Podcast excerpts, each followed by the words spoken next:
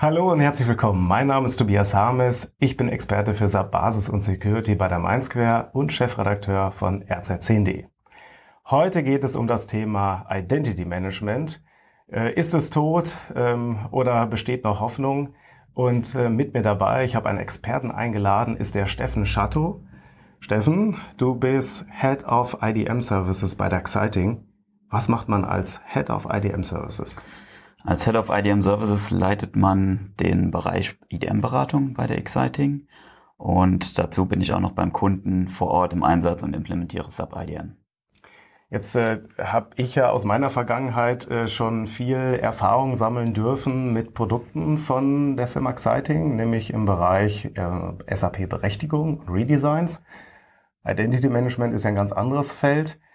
Jetzt äh, heute geht's ja um SAP Identity Management. Äh, für diejenigen, genau. die jetzt äh, da nicht so tief drin stecken, was ist denn SAP Identity Management? Ich brauche SAP Identity Management, wenn ich äh, zum Beispiel eine COA ablösen möchte. Also eine zentrale Benutzerverwaltung. Ja. Genau. Ähm, weil mit SAP Identity Management habe ich viel mehr Möglichkeiten, um Workflows abzubilden. Ich kann komplette äh, Mitarbeiterprozesse, meinen kompletten User Lifecycle kann ich mit dem IDM abbilden. Da geht's dann zum Thema um äh, Dinge wie Eintrittsprozesse, Austrittsprozesse, Wechsel der Organisationseinheit. Ich habe eine Integration in das äh, äh Human Capital Management von der SAP oder ich kann ein Success Factors als Quellsystem anbinden, ähm, kann in jegliche Systeme provisionieren, habe also eine CUA, die mir viel, viel, viel mehr Möglichkeiten gibt und viel dynamischer und flexibler ist. Jetzt nur zur Sicherheit, brauche ich eine ZBV oder also zentrale Benutzerverwaltung, CUA, Central User Administration, ist ja das gleiche. Ne? Ja. Ähm, brauche ich das, damit ich IDM einführen kann? Nein, okay. braucht man nicht. Also es geht letztendlich darum, irgendein Tool, mit dem ich meine Benutzer managen kann. Genau. Stell dir einfach eine äh, ein zentrales Tool vor, in dem alle deine Mitarbeiterprozesse ablaufen. Ja, HCM, ähm, die Mitarbeiter von HCM wissen meistens als allererstes, dass äh, ein Mitarbeiter eintritt. Die pflegen den in HCM ein. Dort wird er automatisch exportiert ins IDM, ähm, bekommt äh, gewisse Attribute aus dem HCM mitgeliefert ins IDM. Basierend darauf kann man dann Prozesse aufbauen ein Eintrittsprozess kann Attribute generieren wie eine E-Mail-Adresse in seinem Account-Name. Und dann kann ich alle möglichen Systeme anbieten, von AS Java, AS ABAP, Active Directory, ähm, HANA oder auch irgendwelche ähm, Third-Party-Systeme, auch Cloud-Systeme, kommen wir vielleicht später noch drauf. Mhm. Ähm, ich kann es aber natürlich auch einfach nur als Workflow-Tool nehmen für die Beantragung von SAP-Berechtigungen, wenn ich das möchte. Ich kann auch nur SAP-Systeme dort dranhängen und ähm, kann dort dann Freigabe-Workflows realisieren, die dann äh, EKS-konform auch dokumentiert werden in der Datenbank und reported werden können, als Beispiel. Also äh, von den Features her äh, würde ich es jetzt sofort nehmen. äh, jetzt äh, weiß ich aber auch äh, von, von meinen Terminen bei, bei SAP-Kunden, hat nicht jeder. Warum nicht? Das ist schwer zu sagen. Viele kommen ähm, mit der CUA recht gut klar und ähm, also zumindest für die Ver Verwaltung von SAP-Systemen. Also kannst du vielleicht noch mal kurz sagen, was sind so die Features der, Zent äh, der, der zentralen Benutzerverwaltung? Also wo, wofür wird das eingesetzt bei Kunden?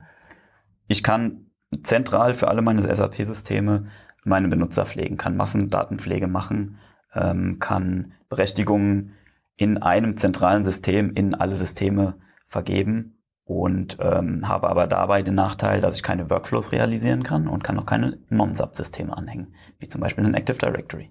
Das heißt also, der zentrale Benutzerverwaltung, um jetzt mal, also das ist ja quasi die Schmalspur-Variante von Benutzermanagement, ja? ja.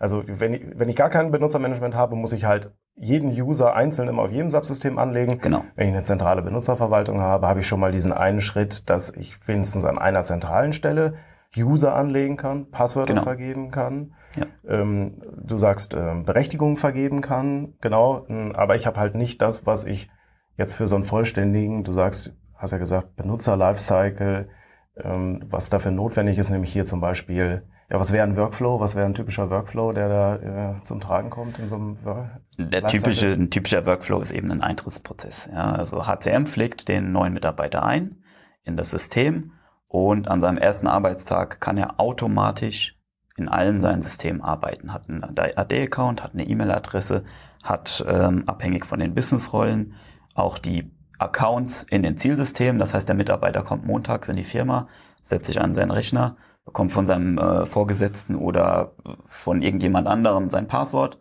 loggt sich ein, kann arbeiten. Das ist das Ziel. Was da aber auch noch wichtig ist, auch ein sehr wichtiger ähm, äh, Prozess, ist auch der Austritt natürlich. Das ist ähm, fast noch wichtiger aus äh, Sicherheits, ähm, wenn man den Sicherheitsaspekt betrachtet, fast noch wichtiger als der Eintritt, nämlich dass zum Austrittsdatum der Benutzer seine Berechtigung verliert, gesperrt wird und je nach Compliance-Richtlinien auch irgendwann gelöscht wird in den Zielsystemen.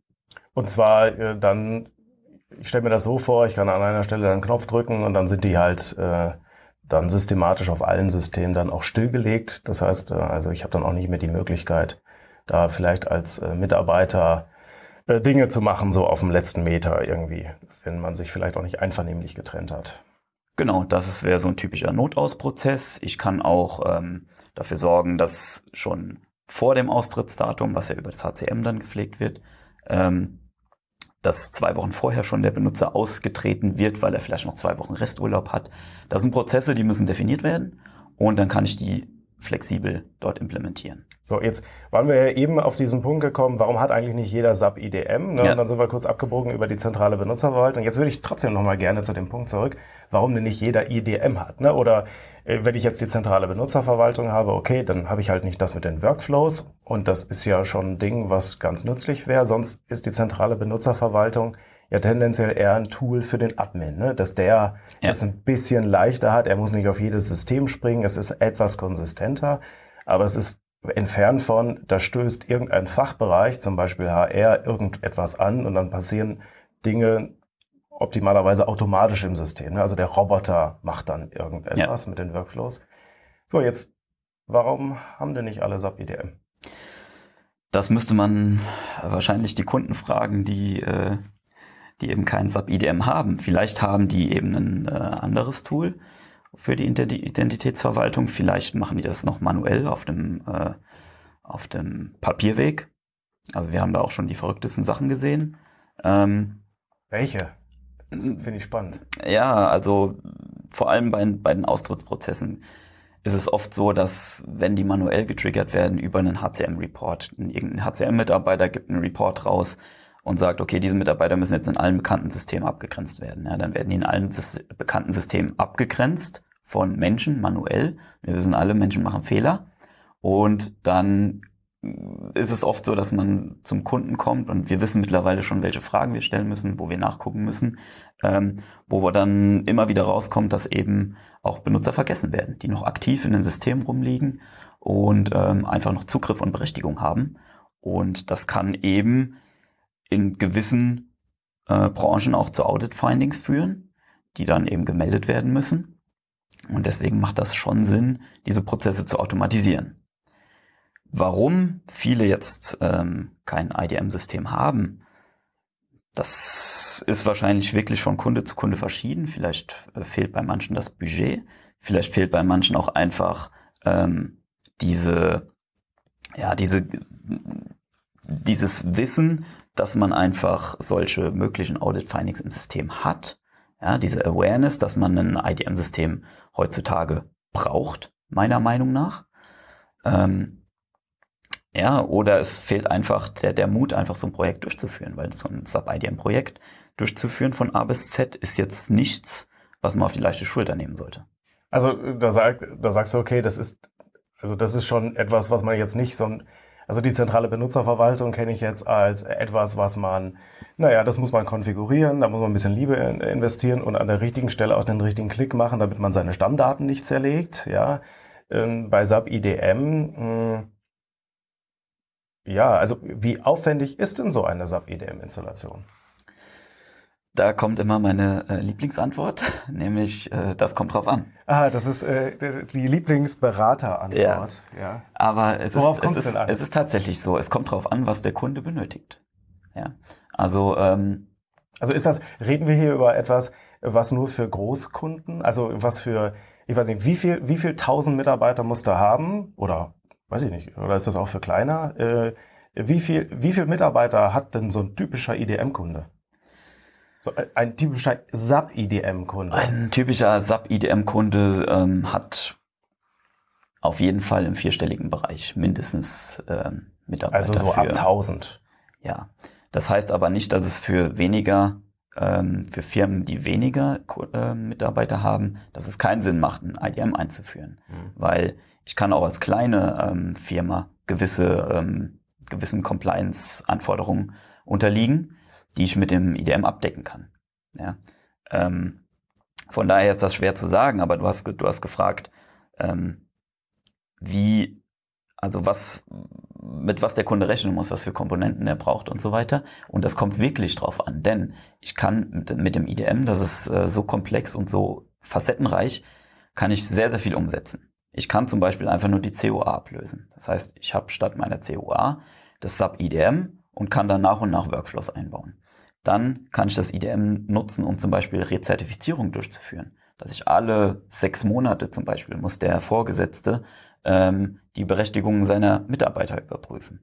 Dann kann ich das IDM nutzen, um Non-Sub-Systeme anzubinden, um automatisch zum Beispiel ähm, E-Mail-Konten zu generieren oder Active Directory-Konten. Ähm, dann kann ich das IDM nutzen, um meine komplette Subcloud zu provisionieren über den Identity Provisioning Service. Ähm, also die, ja, der, der Aufwand aus dem, für das IDM-Projekt ergibt sich einfach aus den Anforderungen des Kundens und das ist eigentlich das Schöne, gleichzeitig das Schwierige an IDM-Projekten, was mich auch so ein bisschen antreibt und was, was, was mich, was mir Spaß macht an den Projekten, dass du niemals beim Kunden, bei Kunden A das gleiche implementierst wie bei Kunden B. Ja, du hast immer individuelle Lösungen. Jetzt ist ja so, wenn ich, äh, wenn ich mit Kunden spreche und man also auch so über die, auf der strategischen Ebene unterwegs ist und dann so überlegt, okay, was nimmt man, ne, Make or Buy und diese ganzen Geschichten und was nimmt man für ein Tool, äh, dann ist natürlich so, dass das manchmal auch ein bisschen Angst auslöst bei Kunden, wenn sie hören, ja, ähm, oh, wir haben für sie was total Individuelles gemacht, ne, weil sie dann überlegen, ja, in zwei Jahren, wer wartet mir das, wer supportet mir das und so weiter. Ähm, äh, jetzt das ist zwar individuell an die Landschaft angepasst, aber ähm, trotzdem Standard? Oder also könnte ich ein Standard SAP IDM Paket äh, beauftragen und dann kriege ich das und dann funktioniert das bei mir. Also was, was ist, wenn ich sage, ich möchte gerne den Standard haben? Das ist ja so, bei uns ist nichts Besonderes. Wir sind wie alle anderen. Ich will nur ja. den Standard haben. Ja, ja. Ist es dann einfacher? Ähm, nein. Weil. Warum nicht? Weil die Kunden selbst nicht den Standard haben. Ja, da stellt sich schon die Frage, natürlich kann ich standardmäßig IDM installieren, kann die Konnektoren ähm, implementieren. Nehmen wir mal an, wir wollen eine COA ablösen. Ja? So, dann stellt sich dann die Frage, wenn ich die COA abhänge und schließe dann alle Systeme einzeln an das IDM an, stellt sich dann die Frage, okay, will ich zum Beispiel ähm, SSO nutzen oder nutze ich Passwörter? Ja? Will ich vielleicht ähm, systemspezifisch Passwörter setzen oder soll der, der User auf jedem System das gleiche Passwort haben? Das sind Fragen, die stelle ich im, Vor im Vorrein und die sorgen dafür, dass ich die Standardkonnektoren anpassen muss. Das bedeutet aber nicht, dass ich den Source Code von diesem System anpasse. Ja, also das ist Standard. Wir installieren diese Komponenten Standard. Das, was individuell bearbeitet werden muss, sind eben die Prozesse. Ja, ähm, typisches Beispiel ist immer der Eintrittsprozess. Jeder Kunde, jedes Unternehmen hat verschiedene Usertypen.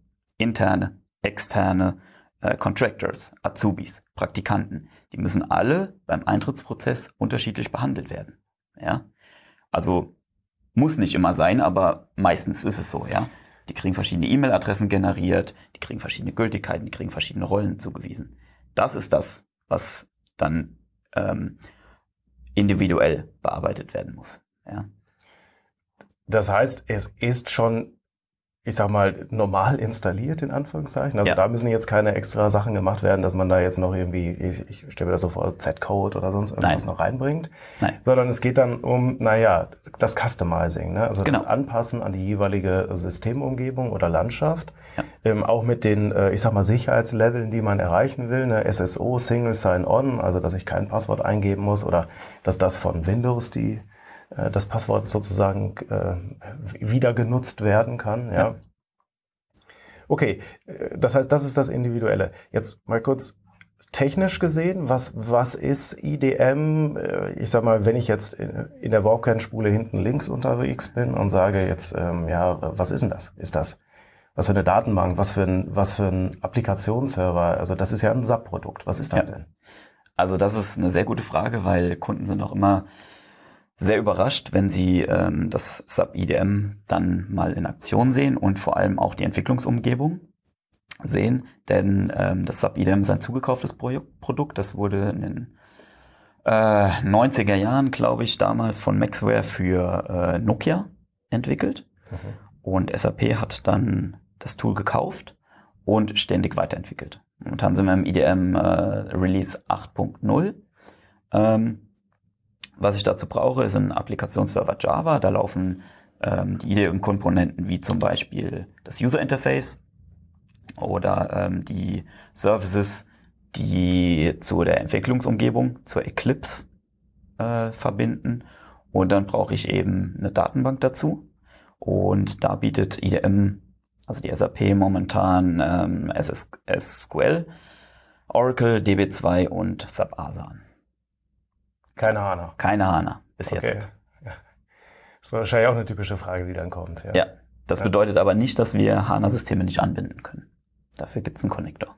Also was, was die Provisionierung angeht, ne? also Genau. dass, äh, dass ich Benutzerverwaltung, Berechtigungsverwaltung dann HANA-DB machen kann, ja. Ja. Aber es ist halt nicht die, ähm, das Fundament, also des Systems selber, des äh, SAP Genau. Also das SAP IDM braucht eine eigene Datenbank.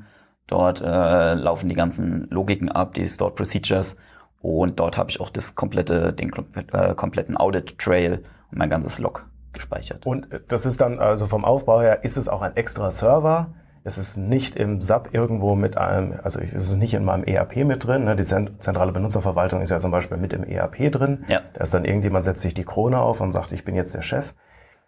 Beim SAP IDM ist es ein extra Server oder, oder mehrere extra Server, je nachdem, wie man das auch aufteilt. Ja? Genau. Mit den so Applikationsserver, Datenbankserver, ja. Genau. Okay, ähm, da unterstelle ich ja schon mal, dass der Fußabdruck vielleicht nicht ganz so schlank ist, aber ist das jetzt was Verrücktes? Also ist das jetzt was, was mich ähm, ressourcentechnisch ähm, kostet, wie ich möchte gerne ein S4-System ja haben und dann muss ich schon mal irgendwie sparen für die Hardware? Oder ähm, ist das normal? Also was, was ist da, wie, wie groß muss das sein? Ähm, ja, auch das äh, kommt natürlich auf die Größe von, vom System an. Mhm. Ja, also wenn ich jetzt irgendwie ein System habe, wo ich ähm, über 400 SAP-Mandanten anbinde und brauche High Availability, dann brauche ich natürlich mehrere Server, Runtime-Server, ähm, dass ich eine Ausfallsicherheit habe. Ich sollte auch dann meine Datenbank ähm, äh, vielleicht in ein Cluster packen, dass ich das ähm, auch da eine Ausfallsicherheit habe und ähm, brauche halt ein gewisses Sizing. Das ist was, was man vor dem Projekt einfach macht. Ja. Aber zum Beispiel für eine Entwicklungsumgebung oder um einfach mal das äh, Tool runterzuladen und damit rumzuspielen, da reicht eigentlich ein Server. Ja, da kann ich auch einen vorhandenen Datenbankserver nehmen, da kann ich einen vorhandenen AS Java nehmen, kann dort installieren und kann einfach mal ein bisschen rumspielen. Das kann ich ja von der SAP äh, vom Marketplace kostenlos runterladen. Ja. Das wäre, äh, ne, wir haben ja über Gründe, warum man das nicht haben äh, hat, ne, irgendwie so. Äh, wie ist das denn mit den, äh, mit den Kosten, mit den äh, Lizenzen? Also ähm, ist natürlich immer lizenztechnisch ein schwieriges Thema, aber ich habe irgendwo mal gehört, es ist äh, der Nachfolger der, äh, der zentralen Benutzerverwaltung und für SAP äh, kann man es frei verwenden. Wie, ähm, wie stellt sich die SAP denn da auf? Ja, also das Lizenzmodell ähm, bezieht sich auf Managed Users. Das heißt, sie bezahlen pro ähm, verwalteten User im IDM. Allerdings ist, und das ist mein letzter Stand, ich weiß nicht, ob die SAP da ähm, das immer noch so handhabt, aber die alle ABAP, alle SAP-Systeme kostenlos provisionieren. Ja. Lizenzkostenfrei. Wie immer, liebe Hörer, äh, wenn ihr das hört, äh, wendet euch vertrauensvoll an euren Vertriebler von der SAP, äh, der dann genau. das letzte Quote mal ja. hervorzaubert. Ne? Aber ja, das ist natürlich ähm, eigentlich ja auch ein Pro-Argument, ne? ja. dass äh, da äh, das genutzt werden kann. Definitiv. So, ja. Du hast ja eben, äh, ich hatte mir die Zahl hier eben auch notiert, ne? ähm, du hattest ja eben das Thema gesagt, okay, die aktuelle Version ist IDM 8.0. Ja. Jetzt ist, das sind ja so Fragen, die wir auch äh, kriegen, so wenn es wenn es so um ja, SAP IDM, ne, taugt das was? Braucht man das? Äh, kann man das verwenden und so? Ähm, ähm, kommt da die Aussage, ja, Moment mal, SAP IDM 8.0, das ist ja schon eine ganze Weile auf dem Markt und äh, irgendwie in der Produktverfügbarkeitsmatrix steht ja sowas äh, 2023. Ja. Äh, was ist denn da los? Genau. Das also ist, ist ähm, SAP IDM eigentlich ein, das war ja auch ein bisschen die Überschrift von heute, ne? Also ähm, wie zukunftsfähig äh, ist SAP IDM? Also wo geht die Reise hin mit SAP IDM? Also zukunftsfähig von der Technologie her ist es auf jeden Fall, denn wir haben mit dem Identity Provisioning Service einen Service in der Subcloud, ähm, den ich mit dem On-Premise IDM bedienen kann. Das heißt, ich kann in Zukunft über eine hybride Landschaft auch meine Cloud-Systeme mit SAP IDM provisionieren. Ähm, das heißt, Cloud Services wären sowas wie Success Factors und so. Also Success Factors, ich kann auch ein Azure Active Directory da dran hängen, ähm, Hybris, alles Mögliche. Die ähm, SAP Cloud Systeme, die, die Liste, die dort angebunden werden kann an diesen Identity Provisioning Service, die ist sehr umfangreich. Ähm, ich weiß jetzt nicht alle auswendig, aber das ist eine ziemlich lange Liste. Und ähm, das heißt, insofern kann ich mein On-Premise Identity Management System ähm, insofern erweitern, wenn ich schon eins habe, dass ich auch Cloud-Systeme provisionieren kann mit ähm, dem SCIM Connector, also Cross-Domain Identity Management ähm, Protokoll. Und die Frage, warum das bis 2023 in der Mainstream-Wartung ist, das sind vier Jahre, ist natürlich ähm, eine, die sich dies abstellen muss. Weil auch wir kriegen von, der, von Kunden die Frage, ja, hier in der PAM steht, also Product Availability Matrix, ähm, dass es nur bis 2023 supportet. Was mache ich da jetzt? Lohnt sich jetzt noch ein neues Sub-IDM einzuführen? Ähm, muss ich vielleicht schon mir Gedanken machen, wie ich mein On-Premise Sub-IDM irgendwo anders hin migriere? Brauche ich vielleicht ein Konkurrenztool? Ja, ähm, da wird die SAP, bin ich mir ganz sicher, in naher Zukunft Antworten liefern. Meine persönliche Meinung dazu ist, dass es bei über 1000 aktiven On-Premise ab IDM-Installationen, die aktiv laufen, nicht realistisch ist, dass diese alle bis 2023 entweder in die Cloud migrieren oder ähm, auf ein anderes Tool switchen. Weil ähm, ich habe es eingangs schon gesagt, das SAP IDM ist einfach ein sehr komplexes und mächtiges Tool und das kann ich nicht einfach von A nach B switchen. Ja, meine ganzen Mitarbeiterprozesse laufen dort drin oder die ganzen Rezertifizierungsprozesse. Ja.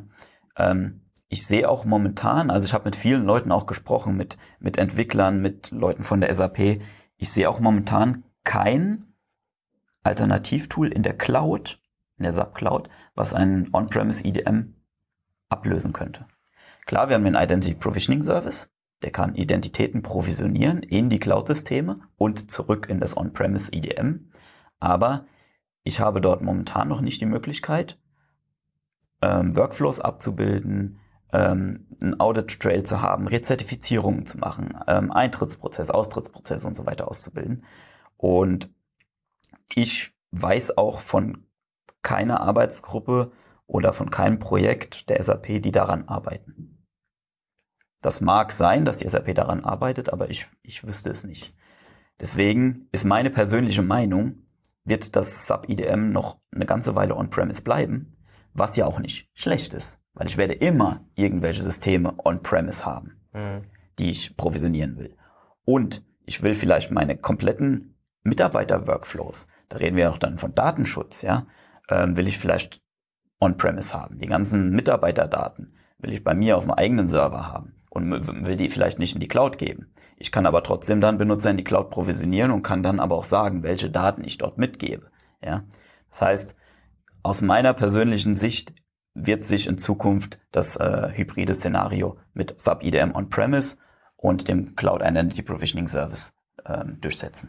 Siehst du das denn, also ich meine, ihr führt ja auch Gespräche dann mit Kunden, äh, die das einführen wollen, also im Prinzip, an, die an jeder Stelle sind des Entscheidungsprozesses. Ne? Manche haben schon SAP IDM, manche wollen es vielleicht einführen. Mhm. Was, was sind denn da, also wir können erstmal diejenigen, die es jetzt schon haben.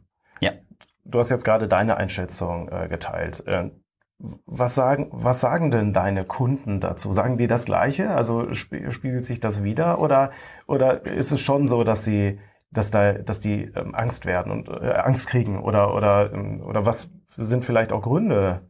Also Wäre ja mal irgendwie zur SAP hingewandt. Ne? Was könnten die ändern, damit die Leute äh, da etwas entspannter in die Zukunft ja. Äh, blicken können? Ja, also manche Kunden sind wirklich verunsichert. Das ähm, muss man ganz klar sagen. Ähm, aber ich kann denen eben auch nur das sagen, was ich dir jetzt gesagt habe, ja. ähm, weil wir keine klaren Aussagen haben. Und da wäre es mit Sicherheit von der SAP ähm, sinnvoll, einfach mal entweder die ähm, Mainstream-Wartung zu verlängern oder eben diese Kunden einfach mal zu informieren, wie es denn mit dem Produkt jetzt weitergeht. Ja? Ob das, was ich jetzt gerade gesagt habe, dann Wahrheit wird oder ob die SAP sagt, okay, nee, wir haben jetzt das IDM komplett in der Cloud als Service irgendwie. Ähm, das ist so die, das ist die Strategie und jetzt genau. macht euch keine Sorgen, wir bauen noch die Brücke, den Migrator ja. irgendwie, äh, der von links nach rechts macht. Genau. Und ähm, da wäre es mit Sicherheit hilfreich, dort auch für die Berater natürlich, ähm, einfach mal eine klare Aussage zu bekommen oder zumindest eine Tendenz, was die Strategie angeht. Ja. Weil das ist momentan wirklich ein bisschen schwierig. Und ja, die Kunden sind wirklich verunsichert, teilweise. Und ist das jetzt nur wegen der PAM? Oder, also ich meine, es gibt ja auch andere Produkte, der, ich weiß gar nicht, der Solution Manager 7.1 zum Beispiel, der ist ja, der ist ja mehr als fünf Jahre gelaufen, bevor sie den dann jetzt gegen den 7.2er ausgetauscht haben und der ist ja jetzt sogar noch länger unter der Warte, unter ja. der Wartung. Das heißt also, jetzt die Produktnummern oder die, die Versionsnummern nicht zu erhöhen, ist jetzt nicht völlig verrückt. Das kann doch nicht der einzige Grund sein, warum jetzt, ähm, warum es da Unruhe gibt. Also was, was, was sind noch aktuell? Siehst du da irgendwo Probleme, wo, wo SAP ähm, was besser machen kann? Ja, also die Strategie von der SAP ist natürlich gerade, wir gehen auf HANA und wir gehen an die Cloud. Ähm, und ich habe das Gefühl, dass da die On-Premise-Lösungen einfach ein bisschen vernachlässigt werden. Ähm, und wie gesagt, wir haben über 1000 aktive ähm, IDM On-Premise-Installationen. Da sind auch wirklich Riesensysteme dabei. Ja? Ähm, die SAP selbst nutzt ja zum Beispiel das SAP IDM. Und wir haben auch Kunden mit ähm, Tausenden von Benutzern, mit Hunderten von Systemen an das SAP IDM angeschlossen. Und auch dort wird wahrscheinlich eine Migration bis 2023 nicht möglich sein. Das Interessante ist, dass vor ein paar Jahren die ähm, Version IDM 8.0 auf den Markt kam. Dort hat es ein paar strukturelle Änderungen gegeben, deswegen sollte 7, IDM 7.2 auf IDM 8.0 migriert werden. Die Entwicklungsumgebung wurde neu gebaut und so weiter. Ich glaube, 7.2 ähm, ist ja auch schon abgekündigt, ne? das ist genau, schon letztes Jahr irgendwie. Genau, so, das, ja. dort hat die SAP auch die Mainstream-Wartung nochmal um ein Jahr verlängert, bis 31.12.2019. Und dennoch gibt es jetzt immer noch viele Kunden, die auf IDM 7.2 sind. Das heißt, sie haben noch nicht abgegradet auf IDM 8.0. Okay. Und da ist natürlich auch die Frage, warum tun die das nicht? Fehlt da das Budget? Fehlt da ähm, einfach der Wille? Ähm, ist denen egal, auf welcher Version sie sind? Oder sind die vielleicht auch verunsichert, weil sie sagen, ja, jetzt stecke ich vielleicht viel Geld in ein Upgrade-Projekt und vielleicht drei Jahre Wo später. ich keine Zusicherung ja. bekomme, ob ich hier einen Investitionsschutz bekomme. Ja? Genau. Okay. Das ist die Frage. Und das, das hört man halt momentan relativ oft, auch auf den Events, auf denen ich äh, unterwegs bin, ähm, dass die Kunden wirklich einfach fragen, ja, hier, ich habe gehört, äh, Flurfunk, Gerüchte, das IDM ähm, wird nicht mehr weiterentwickelt. So, aber diese Aussage gibt es ja nicht offiziell. Ne? Also das ist ähm, auch nichts, was, was, ein, was ein SAPler jetzt gesagt hat. Ne? Also ähm, es gibt diese Aussage nicht. Ne? Also man Nein. darf sie eigentlich nicht, Nein. man kann sie so nicht stehen lassen. Ja? Die Wahrscheinlichkeit im Moment von dem, was du auch sagst, ist, dass die, dass die Wartung auf jeden Fall verlängert wird, weil es einfach so, so eine große Installationsbasis gibt äh, in Deutschland und der Welt. Ja. Ja. Mm. Aber klar, ne, wer jetzt, ich meine, da, da riskieren ja Kunden schon, aus der Wartung zu laufen, wenn sie jetzt auf 7.2 bleiben, einfach aus diesem, Die sind schon aus der Wartung. die sind schon aus der Wartung, ja. ja. Äh, Entschuldigung, ich habe gerade eben 2019 gesagt, Ende 2018 ist die Mainstream-Wartung abgelaufen. Okay, also 7.2. ist, ist normal, ne? Also 7.2 ist äh, aus der Wartung. Das heißt, Ja. wer jetzt auf 7.2 ist, der ist quasi im ein bisschen luftleeren Raum, ja, und da müsste man jetzt entscheiden, wie macht man weiter und geht man auf IDM 8. Das heißt, die SAP könnte da an der Stelle mit einer Aussage, hey, wir committen uns darauf, dass wir, dass wir das weiter supporten, er könnte auch vielen Leuten äh, erleichtern, von 7.2 auf Ja. 8.0 zu, zu ändern. Gut, das wird ja dann Klar. wahrscheinlich für die 7.2 steht da ja noch, also für die Leute, die SAP IDM 7.2 äh, im Einsatz haben, steht natürlich ähm, sowieso das Thema SAP IDM ist eigentlich, könnte man sagen, gesetzt irgendwo, ja, weil man hat ja SAP IDM 7.2 schon im Haus. Für diejenigen, die es jetzt noch gar nicht haben, für die ist das ja dann noch eine größere Frage, weil es natürlich einfacher ist, jedenfalls für mich von außen, ähm, sich für ein anderes Produkt zu entscheiden. Ja. Klar. Bräuchten die auch einfach nur die Aussage von der SAP? Oder was, was, müsste, was müsste an SAP IDM, es geht ja auch so ein bisschen um die Zukunft. Ne? Also du hast gesagt, eines der besten Feature aus deiner Sicht für SAP IDM ist es, dass es halt so flexibel ist, es kann sich an jeden Prozess anpassen. Ja. Äh, Gibt es auch was, was in SAP IDM noch fehlt? Ähm, Wo, wo man sagen würde, okay, das ist etwas, was der Markt liefert, was SAP IDM vielleicht ähm, nicht liefert und wo die SAP ähm, mal Gas geben sollte oder keine Ahnung, was es da für Lösungen gibt, ja. ja. Also was ab, was auf jeden Fall fehlt in der Standardlösung, sind ähm, User Interfaces, die zeitgemäß sind. Denn die Standardlösung, die ausgeliefert wird, ist äh, WebDynpro basiert. Hm. Und ähm, es gibt zum Beispiel keine Fiori-Applikation standardmäßig von der SAP. Ähm, sie finden allerdings auf dem Markt ähm, jede Menge selbstgestrickte Sachen. Also wir haben auch Fiori-Applikationen für IDM entwickelt. Andere Marktteilnehmer haben das gleiche gemacht. Ähm, das heißt, da, wenn Sie, wenn Sie als Kunde dort suchen, dann werden Sie auch fündig. Ja, ähm, das ist mit Sicherheit was, was fehlt. Viele ähm, Viele Marktteilnehmer, die IDM-Beratung machen, haben dann auch äh, kleine ergänzende Programme oder Features dazu gebaut, wie eine Massenverwaltung oder eben so ein Launchpad zur, ähm, zur Kontrolle der, ob die Runtime läuft und so weiter und so fort. Ja, das bieten wir auch an. Ähm, das ist sehr interessant, wie die verschiedenen Marktteilnehmer immer auf die gleichen Lösungen kommen, Ja. weil eben das so die Dinge sind, die eigentlich an dem, Attrib an dem ähm, Produkt fehlen. Also das ist natürlich wie jedes Produkt nicht perfekt. Ja. Ähm, es sind ehrlich gesagt Kleinigkeiten, die dort fehlen, ähm, die es einfach, ich sag mal, von einem, von einem guten Produkt zu einem wirklich tollen Produkt auch mit einer User Experience machen, wie jetzt zum Beispiel Fiori-Applikationen. Ja, ja. Ja, das Auge ist ja irgendwie immer mit. Ne? Genau. Also das, äh, das ist etwa, also das ist auch eines der ersten Sachen, die ich äh, oft höre, wenn es bei SAP EDM geht, dass also die Oberfläche im Standard jedenfalls nicht so mega sexy ist. Und Ja. das ist dann manchmal so, äh, dass ich dann damit nicht sofort Herzen gewinne. Wohingegen natürlich diese Sache mit, äh, das Unternehmen muss sich an das Tool anpassen, ne? andere Tools, die vielleicht äh, bessere Oberflächen liefern, aber dann nicht so sich ähm, ans SAP anschmiegen, natürlich dann Ja. andere Probleme mit sich bringen. Ja. Natürlich, das Was würdest du denn sagen in deinen Projekten? Äh, was ist denn das größere Thema? Äh, User Interface oder Flexibilität in den Prozessen? Also äh, was, was wiegt äh, schwerer? Also, um den Fuß mal in die Tür zu kriegen, ähm, wenn wir das IDM vorstellen beim Kunden, ähm, dann wiegt mit Sicherheit das User Interface, das einfach WebDynpro basiert ist, das wiegt schwerer. die sehen das und sagen, ja, das kann ich jetzt nicht äh, als Self-Service anbieten. Mhm. Ja, weil es auch einfach nicht diese Dynamik bietet, die jetzt ein Fiori oder ein UI5 äh, ermöglicht. Ich kann äh, das nicht auf ähm, mobilen Appl Applikationen responsiv nutzen. Das heißt, dort ist das schon ein bisschen so, ja, ich sag mal, der äh, Stolperstein. Mhm. Ähm, allerdings bieten wir da dann bei diesen Präsentationen auch schon, zeigen wir schon, was möglich ist mit Fiori-Applikationen, die ja auch dann zum Beispiel in-house entwickelt werden können. Ja. Die, das IDM kommt mit einer Standard REST-API-Schnittstelle, also mit einer REST-API, doppelt gemoppelt. Ähm, und die kann ich nutzen, um meine eigenen Fiori-Applikationen zu bauen.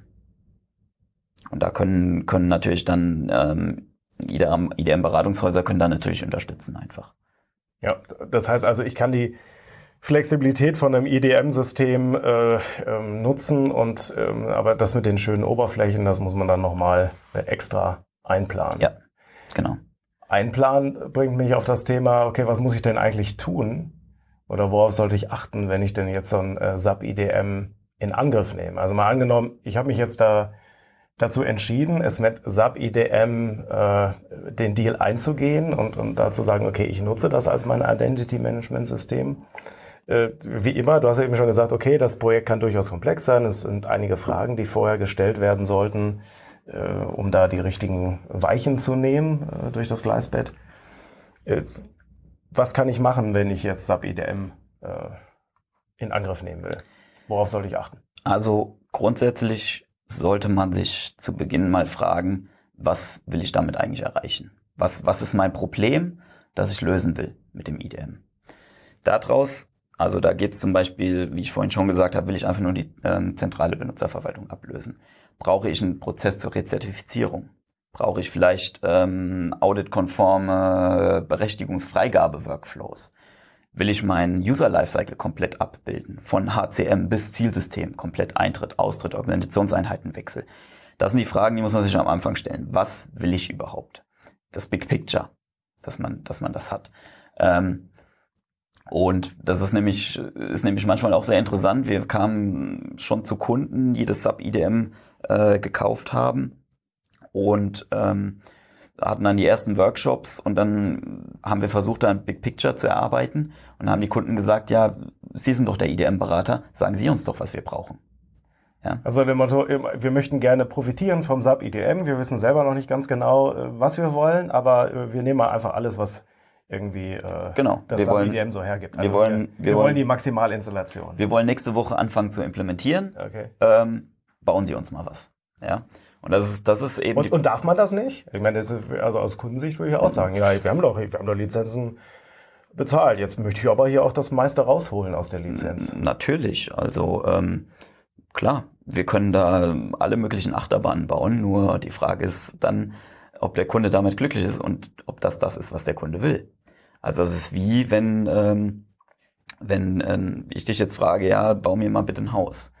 Was denkst du, was das kostet? Ich kann dir das übrigens sagen. Ich habe letztes Jahr eins gebaut, ne? aber, ja. Ja, aber ich weiß nicht, was, was das bei dir kostet. Ja, ja eben. Ja, also okay. mach mir mal ein Angebot. Ich will nächste Woche anfangen zu, zu bauen. Ja. Was, was kostet mein Haus? Ja, okay. Ja. Und dann geht's nämlich los. Dann muss ich nämlich die Fragen stellen. Ja, mit wie vielen Leuten willst du denn da einziehen? Was brauchst du für Zimmer? Wie sollen die Zimmer aussehen? Brauchst, willst du eine Terrasse? Kann es vielleicht sein, dass du eine Familie vergrößern willst irgendwann, dass du vielleicht noch anbauen musst? Das heißt, du brauchst ein größeres Grundstück. Wir müssen dir das Gebäude so bauen, dass man noch anbauen kann. Ja. Und ähm, wir versuchen dann immer auch solche Fragen zu klären. Ja, hast du auch dran gedacht, dass du die Umweltrichtlinien einbaust, die Baurichtlinien da in dem Baugebiet und so weiter. Ja, also auch die alles, was drumherum ist. Ja, dann hat man die Nachbarn, die Anwohner, die sich vielleicht am Baulärm stören. Das heißt, ein IDM-Projekt ist auch immer eine politische, ähm, äh, ein politisches Projekt. Ja, ich muss die ganzen Fachbereiche zusammenbringen. Ähm, das heißt, ohne einen Plan, den der Kunde hat, ohne dass er sich selbst fragt, was will ich überhaupt, kann ich als IDM-Berater eigentlich auch nicht das Tool entwickeln, was der Kunde möchte. Wie viel Prozent ist, äh, ist, ist das, äh, was ist da der Anteil? Also wie viel Prozent ist Tool, ähm, konfigurieren, installieren, aufsetzen und wie viel Prozent ist ähm, Prozesse, Absprachen, Fachbereich, Konzeption? Ja. Ich würde das wirklich fast 50-50 einschätzen. Okay. Ja? Also, also es ist nicht einfach nur das Tool installieren und hier bitte ein Standard IDM. Das kann, wenn der Kunde sagt, das ist das, was ich möchte, okay. dann kann das natürlich auch so sein, ja. Aber ähm, wenn, wenn der Kunde natürlich da größere ähm, äh, Herausforderungen angehen will und Probleme lösen will, dann braucht man natürlich klare Definitionen. Ich will da einfach mal ein Beispiel nennen, ja, wenn man sagt, okay, ich will einfach einen, einen Freigabe-Workflow für Berechtigungen, ja.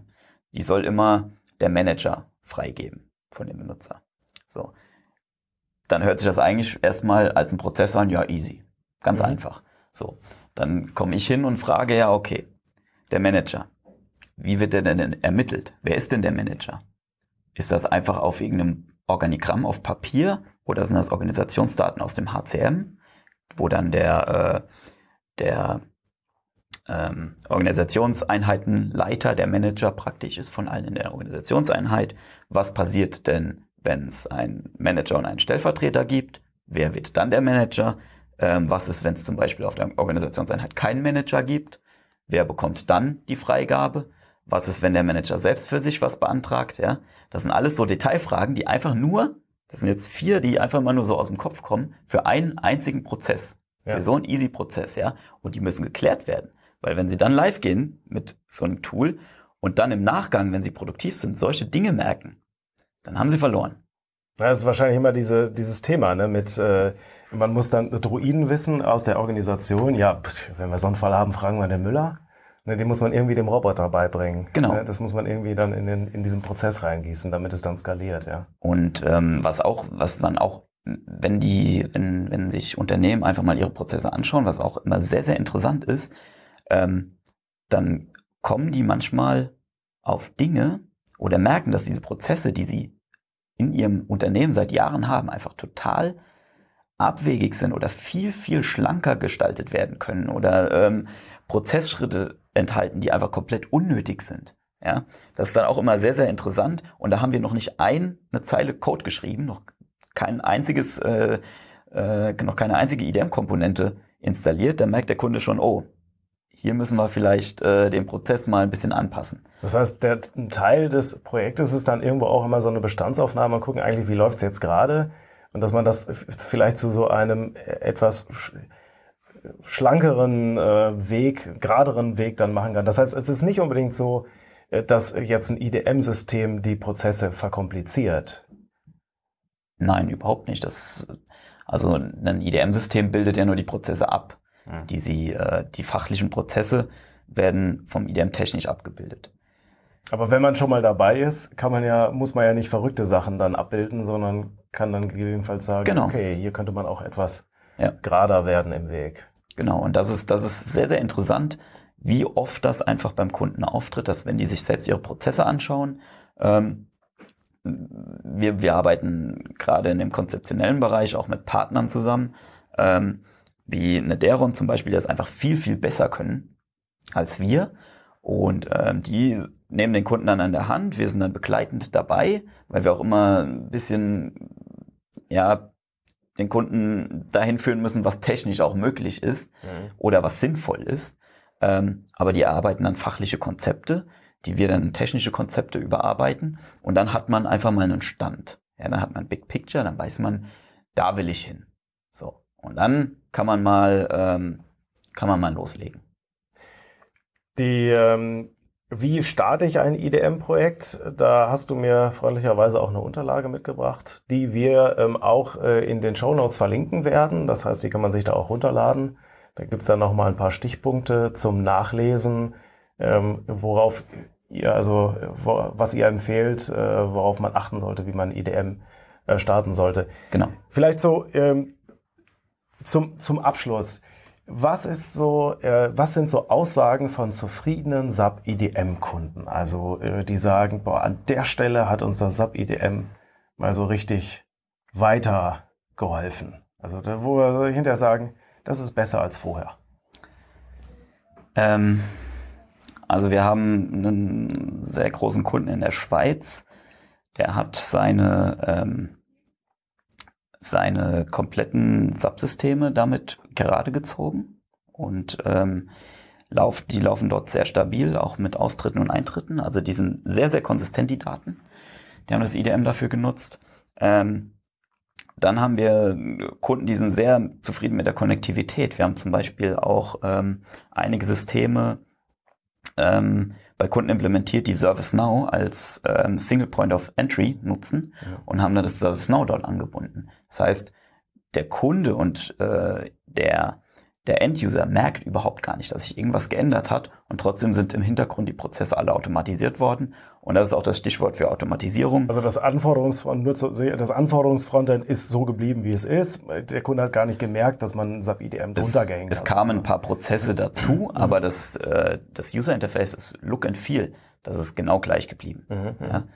Ähm, und das ist eben der, der große Vorteil für die Konnektivität. Dass wir haben jetzt auch einen Cloud-Connector dann äh, dafür entworfen. Und was aber der Haupt, ja, ich sag mal, der Hauptfaktor ist, ist einfach die Automatisierung. Ja, dass ich bei Eintrittsprozessen, ähm, sobald jemand im HCM eingegeben wurde, die Mitarbeiterdaten, dass der automatisch alles generiert kriegt, von E-Mail-Adresse über ähm, Active Directory Account, ähm, wird automatisch in ein SAP-System angelegt. Dass Kunden manchmal sagen, wow, das ich drücke auf einen Knopf und es läuft. Und es läuft ja. und es kommt an. Ja. ja. Dahin zu kommen, das, da will ich auch, machen wir auch nie ein Geheimnis draus. Das ist mit Sicherheit eine Herausforderung und nicht einfach. Aber der Benefit, den ich einfach daraus habe, der ist riesig. Ja. Super.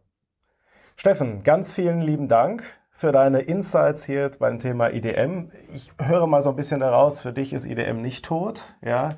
Nein. Ähm, es, ähm, es wäre schön, wenn die SAP ähm, äh, das auch noch mal groß an die große Glocke hängen würde, dass sie das ähm, weiterhin supporten werden, auch nach 2023. Bis dahin ist noch viel Musik drin. Ja. Ähm, werden wir bestimmt auch noch mal äh, dazu sprechen zu dem Thema. Ja, äh, vielen Dank, vielen Dank äh, an Steffen, vielen Dank euch für eure Aufmerksamkeit. Ich hoffe, das war interessant für euch. Wenn ihr noch mehr wissen wollt, äh, wie gesagt, in den Show Notes habe ich noch ein paar Sachen paar Themen verlinkt, paar Informationen. Und wenn ihr Feedback habt zu dieser Folge, äh, würde mich freuen. Ihr könnt mir eine E-Mail senden an harmes.rz10.de. Ich lese jede Mail und beantworte sie auch. Ja, und dann danke und ich wünsche euch noch einen schönen Tag. Bis dahin. Ciao. Ciao.